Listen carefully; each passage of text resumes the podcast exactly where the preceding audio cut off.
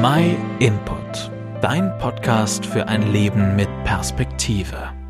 Oft einmal muss man lang auf einen Erfolg hinarbeiten. Ich denke da an einen Student, der sich Semester um Semester durch seine Bücher kämpft, Arbeiten schreibt, Zwischenprüfungen absolviert, ganze Bibliotheken auswendig lernt und endlich besteht er sein Examen. Oder ein Sportler, Tag für Tag übt er die gleichen Bewegungsabläufe ein. Allen wieder aufs Neue muss er körperliche Strapazen auf sich nehmen, Kondition aufbauen, sein ganzes Leben noch ein Training ausrichten, seine Ernährung, seinen Schlaf und seine Zeit. Und alles wird den scheinbar einzigen Ziel untergeordnet. Erfolg zu haben. Aber nachher ist es endlich soweit. Man steht auf dem Siegerpodest und hebt die Medaille in die Her. Es gibt sicher noch ganz viele Bereiche, in denen die Menschen ihr Leben ihre Ziele unterordnen und ihren Blick allem aufs Entscheidende gerichtet haben. Und was passiert, wenn man nach der ganzen Mühe endlich am Ziel ist? Ja, logisch. Nachher wird gefeiert. Nachher wird Unspruch auf Ruhe, vielleicht einen erholsamen, exklusiven Urlaub erhoben. Nachher steht derjenige endlich im Mittelpunkt. Nach den ganzen Anstrengungen darf man es sich jetzt echt erst einmal so richtig gut gehen lassen. Sein hat man sich echt verdient. Aber ist das wirklich das Einzige? Gibt's nur ein anderes Ziel? Erst vor kurzem war Ostern. Wie hat es bei Jesus Christus ausgeschaut? Circa 33 Jahre hat er als Mensch gelebt und besonders in den letzten drei Jahren hat er sich intensiv um zahllose Menschen gekümmert.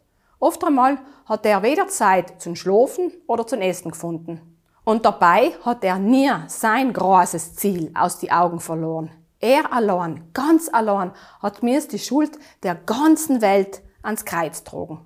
Und weil er am Kreuz die größte Wende der Menschheitsgeschichte herbeigeführt hat, hat er in einem Strach die Sünden der ganzen Welt gesühnt.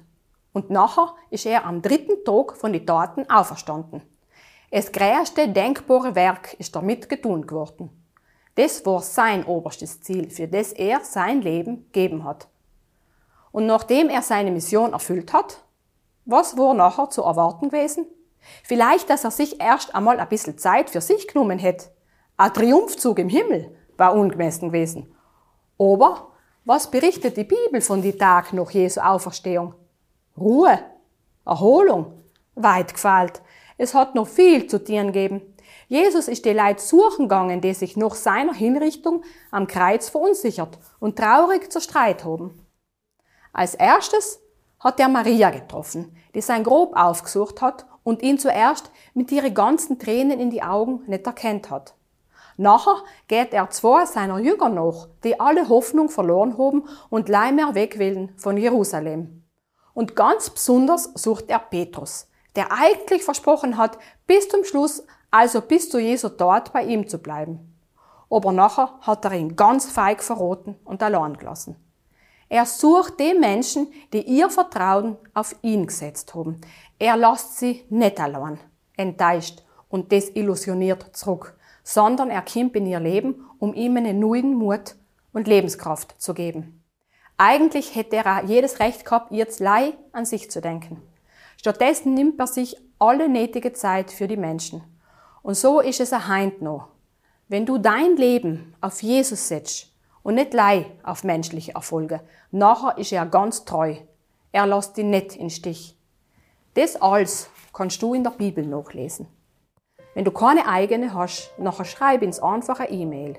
Wir schicken dir gern gratis eine zu.